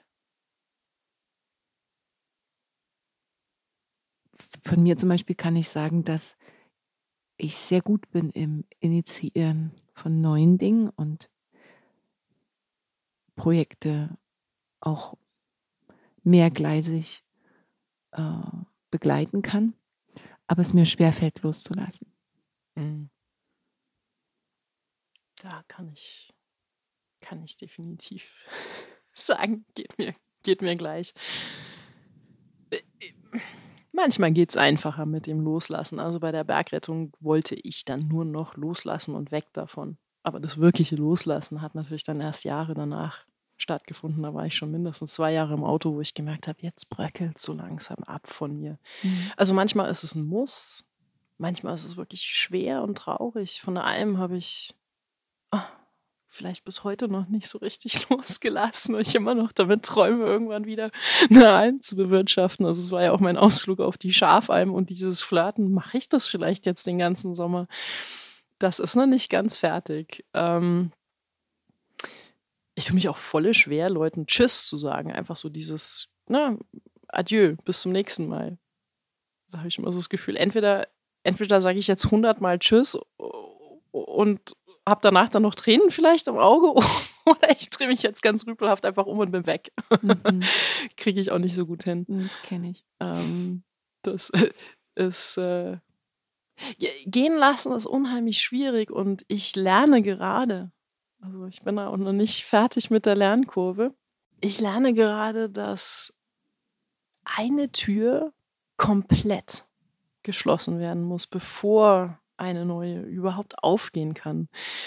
Und das plagt mich gerade ganz arg, weil man möchte ja gerne, also die gefühlte Sicherheit der Menschen, die eh ohne Sicherheit leben, ist ja die, dass man immer fünf Türen mindestens im Anschlag irgendwo so, ne? Also kann man jetzt auch anders sagen, fünf Eisen im Feuer oder diese Mehrspurigkeit, die, die, die ja gerade Freiberufler eigentlich immer kennen.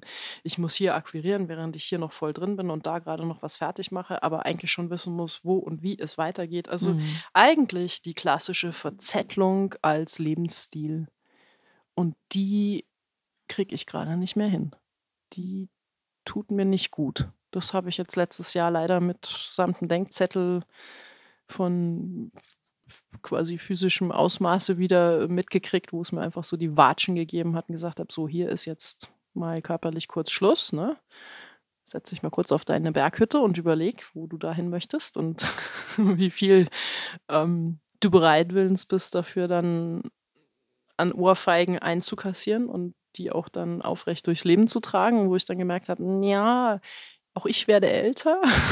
Ich stecke das jetzt irgendwie nicht mehr so ganz easy weg und habe dann festgestellt, dass ich zu viele Türen gerade versuche, entweder, also eigentlich versuche ich sie momentan aufzumachen und habe aber die, die eine alte Tür noch nicht geschlossen. Und ich glaube, da geht es jetzt gerade weniger um Hanfbuch, andere Bücher, um die Bücher, sondern mehr um diese Lebensumstände. Wir haben ja vorhin schon gesagt, wir kommen da wahrscheinlich irgendwann auf dieses Thüringen-Thema zurück.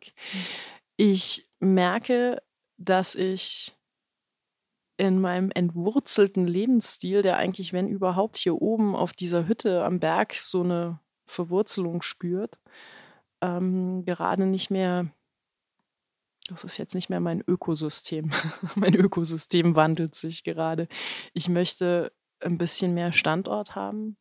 Ich weiß aber auch, dass mein Standort sich tatsächlich durch geografische Bedingtheiten definiert. Also ich glaube, ohne Berge würde ich totunglücklich werden in meinem Leben. Ähm, mit zu viel würde ich auch völlig überfordert sein in meinem Leben. Damit meine ich jetzt zu viel Platz, zu viel Luxus, zu viel vielleicht Optionen. Ich weiß, dass sich das jetzt so ein bisschen spartanisch anhört. Äh, vielleicht manche, die jetzt sagen, uh, da kommt wieder so ein Überlebensdrang-Künstler oder irgendwas. Gar nicht einmal. Äh, ich kenne mich gut genug, um genau zu wissen, dass wenn ich einen Fernseher irgendwo stehen hätte und die Optionen habe, ins Kino, ins Theater, ins Museum, zu irgendwelchen Partys und noch in eine Bar gehen zu können, ich höchstwahrscheinlich in diesen Aktivitäten völlig verloren gehe und vergaß, dass ich da irgendwo noch zwischendrin die Welt retten wollte. Und das sage ich jetzt wieder mit einem gewissen Grinsen, weil haben wir ja schon geklärt, wie einfach oder nicht einfach das ist. Ähm, ich brauche diese Abgeschiedenheiten, ich brauche auch die Isolation, um meinen Geist klar und wach zu halten um ihn schweifen lassen zu können und ihn wieder zurückholen zu können. Und ich bin da nicht so gut mit Ablenkung. Ich brauche es relativ karg und spartanisch, weil sonst bin ich gleich mit Dingen beschäftigt, die eigentlich nicht meine, meine Cup of Tea sind, wenn man jetzt so sagen darf. Also, oder Coffee. Ähm, ich ich brauche es manchmal ein bisschen karger und elementarer, um wirklich bei der Sache bleiben zu können. Und drum merke ich, dass jetzt gerade das Thema Heimat, wo gehöre ich hin und wo möchte ich bleiben oder wo habe ich dann irgendwann mal so wirklich einen verwurzelten festen Sitz, ist jetzt gerade ein Riesenthema. Und muss mir eben auch eingestehen, dass das leider in Thüringen nicht der Fall ist. Das ist nicht mein Ökosystem. Ich, äh, ich habe es in den letzten was auch immer das jetzt gerade sind, glaube ich, 19 Jahre, nicht geschafft, dort 100 Prozent heimisch zu werden. Und deswegen ist das jetzt zum Beispiel auch so ein Punkt. Und da sind wir jetzt bei diesem Scheitern, Kraft nehmen. Das hat mir über die letzten Jahre unheimlich viel Kraft genommen, weil das nämlich auch sowas war, zu akzeptieren, dass ich da eigentlich gescheitert bin. Ich bin dort nicht angekommen. Ich habe es echt versucht. Ich habe mir dort ein ganzes Studio aufgebaut, ein ganzes kleines Imperium des Künstlers und muss jetzt feststellen, nach fast zwei Jahrzehnten, bad luck. Ain't gonna work for you. Also ich krieg's nicht gebogen. Ähm, schön, dass das sich äh, auf die Frage, die mir die ganze Zeit so in den Fingern juckt, ähm, so in diese Richtung bringt oder dass du dich selbst da eigentlich jetzt schon in diese Richtung gebracht hast und den Begriff Heimat ähm, aufgenommen hast. Kannst du in zwei Sätzen, Maximum drei Sätzen, beschreiben, was für dich Heimat bedeutet?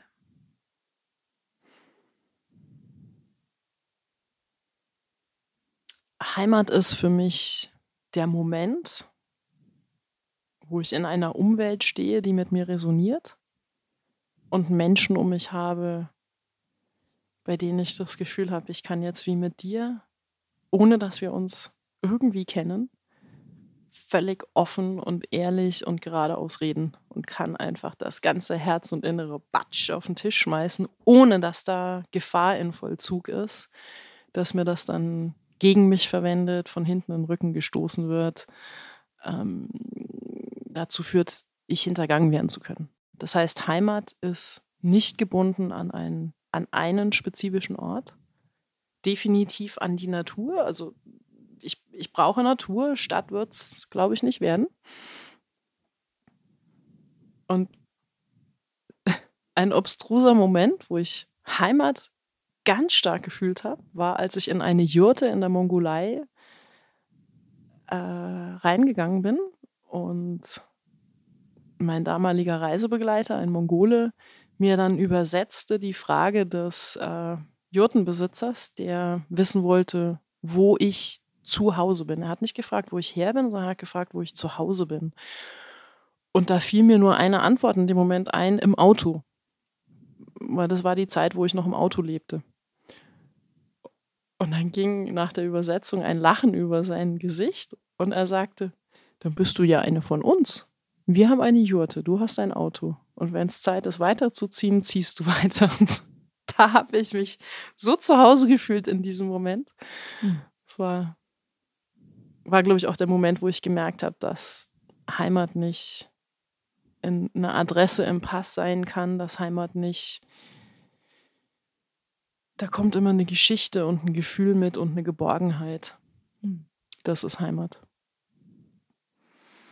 Kennst du Einsamkeit und wenn ja, wie ereilt die dich? Weil aus meiner Erfahrung, die ja auch stattfinden kann, selbst wenn wir oder ganz besonders, wenn wir unter vielen Menschen sind. Hm. Jetzt hast du Bingo, ja. Ich habe richtig schlimm Einsamkeit verspürt in der Zeit, wo ich in Innsbruck gelebt habe und einfach komplett ausgeschlossen war. Und das war so ein Zurückversetzen in meine Kindheit, mittendrin und voll dabei, aber ferner denn je separiert von dem, was da passierte. Ausschluss aus der Gesellschaft. Mitten in einer Gemeinschaft stehen und nicht Teil der Gemeinschaft sein. Das ist die schlimmste Einsamkeit, die man haben kann. Ich habe hier oben am Berg noch nie Einsamkeit verspürt. Egal wie tief die Nacht und wie allein und wie viele Stunden man mit Rad oder zu Fuß oder mit Skiern hier nachts rumhirscht. Also es hört jetzt an, als ob ich nur nachtaktiv bin, aber es ist halt oft so, dass man mal zu lange auf Hütte gesessen hat und dann nachts eben wieder zurückläuft oder eben nach der Arbeit abends um vier, Licht ist schon weg, also Sonne untergegangen und man läuft dann noch ein paar Stunden mit den Tourenski hier hoch. Und man bewegt sich einfach alleine. Alleine ist relativ. Also das ist genau das. Man ist ja eigentlich nie alleine. Da sind Würmer, da sind Mikroben, um es jetzt mal ganz blöd zu sagen, ja, da sind die Natur ist so voller Leben. Und das spüre ich immer erst dann, wenn das Tageslicht entschwindet, weil ich natürlich als Fotograf geschult so ein visueller Mensch bin. Ich nehme so viel wahr, dass mich das total ablenkt von vielen anderen Dingen, die auch noch wahrzunehmen wären. Und nachts ist mein visuelles Verständnis erst einmal gekappt finito. Schwarz war die Nacht. ich sehe nichts. Mhm. Aber ich fühle auf einmal ganz viel. Und dann fühlst du Präsenzen. Mhm. Du weißt, da ist wer. Da ist was. Die Bäume, ein Fuchs, ein Wolf, ein Hase. Und da ist man dann nicht mehr alleine. Also, manche Präsenzen mag man mehr in seinem Umfeld als andere, aber man ist zumindest nicht alleine. Aber in der Stadt, da rennen so viele Maschinen um einen rum so viele ferngesteuerte Menschen, die gar nicht wahrnehmen, dass da jemand direkt an ihrer Seite gerade am Verbluten ist. Und sei es jetzt ein seelisches Verbluten oder ein körperliches Verbluten. Also das ist das jetzt mal offen. Diese Ignoranz, die wir durch Überflutung unserer Reize, durch zu viel auf einem Haufen mit zu wenig Platz zum Atmen, mit zu wenig Zeit. Zeit ist so ein Riesenthema in unserer heutigen Zeit geworden, nämlich dass wir sie alle nicht haben. Also ich glaube, das größte Geschenk, was sich jeder Mensch wünschen dürfte, wäre wahrscheinlich extra Zeit. Mal hinsetzen und mal in den Himmel starren und mal kurz in sich reinfühlen, was da sonst noch so ist. Nebst ich habe den nächsten Termin in fünf Minuten, ich muss jetzt rennen, ich habe noch nicht eingekauft, ich habe die Wäsche noch nicht gemacht, ich habe Haus muss ge gebügelt und geschrubbt werden und Kinder versorgt. Wir befinden uns nur noch im Zeitoptimierungsmodus und der macht uns komplett blind und lässt uns halt meistens auch emotional komplett vereinsamen. Und das meine ich jetzt nicht nur, dass ich das so empfinde, wenn ich in dieser städtischen Gemeinschaft bin, sondern jeder für sich, glaube ich. Wir, wir, wir verkümmern innerlich. Wir mhm. verkümmern an den Dingen, die uns im Leben nicht einen Millimeter weiterbringen. Und die Dinge, die einfachen Dinge, die wir tun könnten, um wieder den Horizont zu sehen und, und, und auch das Leben vielleicht so ein bisschen bejaht mitgehen zu können, was uns da gegeben wird, egal wie kurz oder wie lang, das geht fluppen. Das ist nicht mehr da. Das geht unter in diesem hausgemachten Zeitproblem. Und das ist Einsamkeit für mich. Mhm.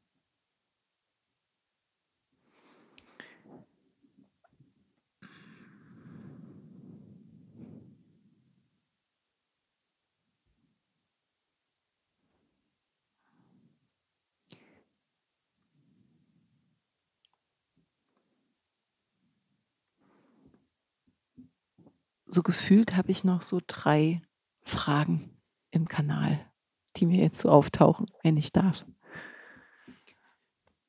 Ich weiß nicht, wie lange deine Batterien dauern noch reichen.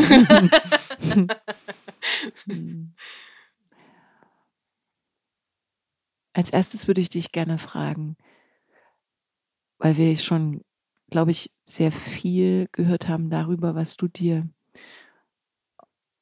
auch für uns Menschen oder für vor allem Mutter Natur wünscht, für unsere Welt, würde ich dich gerne fragen, explizit und das mal umdrehen. Wenn es da einen Wunsch gibt, für dich persönlich, was ist es, was du dir am allermeisten wünschst? Heute, jetzt und hier. Heute, jetzt und hier.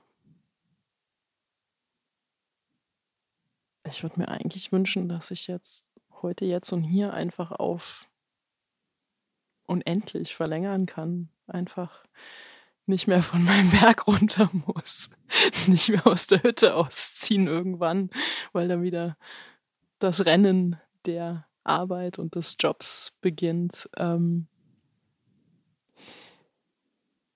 Ich würde mir für mich persönlich äh, das Ankommen etwas mehr wünschen. Ankommen nicht in dem, dass ich jetzt ein getriebenes Leben per se führe. Ich weiß, dass es für viele immer so scheint, kriege ich ganz oft gespiegelt. Ähm, das, was andere als getrieben sehen, ist mein Wunsch zu finden und zu verstehen ich brauche dieses Getriebene schon, also dieses gerichtet nach außen und dann wieder ausschweifen. Aber ich glaube, ich würde gerne die Quantität des Ausschweifens mit einer höheren Quantität des Zurückkommens und Verweilens austauschen mittlerweile. Hm. Ich würde gerne irgendwo meine Herzensheimat so definieren, dass das Äußere und das Innere zusammenfinden kann, was jetzt eben momentan noch nicht ist, weil ich einfach örtlich meistens getrennt bin von dem, wo ich gerne sein würde, wo ich dann wiederum auch, ich sag mal, dieses Umfeld habe, wo man dann auch das ganze Jahr leben kann. Ähm, wenn ich die zwei Faktoren zusammenbringen könnte, glaube ich, würde ich sehr in meiner Mitte ankommen. Mhm. Ja, das mhm. ist mein Wunsch. Die allerletzte. Die allerletzte Frage an dich. Nehmen wir mal an, diese Geschichte bis hierher würde gelöscht. Das heißt, da gibt es keine Bücher, da gibt es mhm. keine Dinge, die wiedergeben können, was du alles gemacht hast, was du erschaffen hast, was du durchlebt hast. Kein Bericht, keine Aufzeichnung, kein Foto. Mhm. Wenn es drei wichtige Dinge gibt, drei Sätze, die du aber durch Leben und durch deine Lebenserfahrung bis hierher gelernt hast, die du mit absoluter Sicherheit auf den Punkt bringen kannst, weil du sie durchlaufen hast, weil du sie erlebt hast, die du den Menschen der Welt mitgeben möchtest heute? Welche drei Botschaften in einem Satz, so kurz wie möglich, mhm. wären das? Lasse egal wer, wie und wo die menschliche Würde immer unangetastet. Verurteile keinen Menschen für das Außen. Nimm dir die Zeit und lerne das Innen kennen ähm, Unantastbarkeit der Menschenwürde, Unantastbarkeit jeglicher Würde, jeglicher Lebewesen. Ähm, hört sich jetzt schon fast buddhistisch an. ähm, und wenn möglich eben so wenig von uns selber wie möglich auf diesem Erdboden hinterlassen. Das können wir jetzt verstehen als einen CO2-Fußabdruck, mit dem wir heute so gerne reden. Oder einfach auch diesen zerstörerischen, menschlichen, egomanen und narzisstischen Manifesten, die wir uns so bauen, aufbauen, hinterlassen. Wenn wir die alle weglassen könnten, dann wäre das einfach ein so schönerer und ursprünglicherer Planet und auch so eine friedvollere Atmosphäre, in die viele nach uns noch reinkommen würden. Das ist, glaube ich, mein, meine Lernkurve, mein Prinzip zu leben, ja. Hm. Liebe Maren, an der Stelle ähm, tausend Dank für das Mitnehmen in deine Welt, in dein Universum, in deine Maren Krings Bubble, will ich jetzt mal so sagen, hier oben in der Hütte, aber auch äh, die Geschichten, die du heute mit uns geteilt hast, die ein Gefühl davon schenken. Also bin ich mir ganz sicher, äh, ein Gefühl davon, was dich beschäftigt hat bis hierher und was aber auch durch dich hindurch fließen konnte als das Medium, wenn man sagen möchte, du auch du bist Medium, Künstlerin, Mensch, Wesen, ähm, das du hervorgebracht hast bis hierher. Ich bin ganz bewusst, nachdem wir uns gefunden haben über einen gemeinsamen Bekannten, äh, nicht in deine Arbeit eingestiegen und umso freudvoller gestimmt, um mir jetzt deine Werke anzugucken und zu schauen, ähm, was du da gemacht hast und was du machst für all diejenigen, die jetzt zuhören. Auch das wird natürlich im Podcast verlinkt werden. Du wirst alles über die Arbeit auch von Maren finden. Ich danke dir für deine Gastfreundschaft. Ich danke dir, dass du hier in diesen intimen Raum uns zwei, mich und meinen Sohn hier äh, aufgenommen hast. Wir Schneeschuhe kennengelernt haben und heute auch noch hoffentlich äh, noch einen kleinen Ausflug gemeinsam machen. Darauf freue ich mich riesig. Ähm, danke für deine Offenheit und ähm, deine vielen klugen, weisen Worte bisher her und danke für diesen letzten, für heute letzten Kaffee. Äh, ja, das möchte ich gerne noch zum Abschluss vielleicht zu sagen. Es war eine Ehre, den letzten mit dir trinken zu dürfen. Und auch dein Herauskitzeln von so vielen Dingen, über die ich, glaube ich, so noch nie gesprochen habe, so ähm, erfahren zu dürfen. Und wunderschön, dass ihr den langen Weg, ähm, lang in dem, dass er manchmal geht es nicht um die Kilometer. Dieses hier hochkommen und sich aussetzen und hier eintauchen ist äh, für euch sicherlich auch kein kleiner Weg gewesen. Finde ich ganz toll, dass ihr mich hier oben besucht habt. Und mhm. danke. Mhm. War unendlich spannend. Mhm, cool. Danke dir.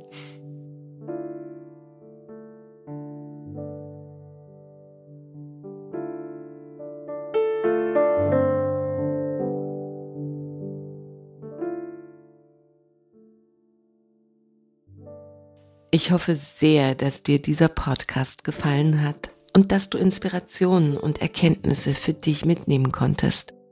Was hat dich besonders berührt? Was nimmst du für dich mit? Ich freue mich sehr, wenn du dein Feedback direkt unter dem Beitrag teilst und ihn gern auch an deine Freunde weiterleitest. Wenn du magst, verbinde dich auch auf Instagram oder Facebook mit mir. Alle Informationen dazu findest du in den Show Notes. Außerdem lade ich dich ein, auf meiner Webseite vorbeizuschauen. Dort findest du noch einmal sehr übersichtlich meine Angebote, sei es als Coach, Speakerin oder Lehrerin. Auch kannst du dort kostenfrei den sehr persönlichen Newsletter abonnieren, der dich einmal im Monat mit kleinen Extras beschenkt. Ich freue mich sehr, dass es dir deine kostbare Zeit wert war, hier mit mir zu verweilen und von ganzem Herzen wünsche ich dir ein großartiges Leben und bis zum nächsten Mal.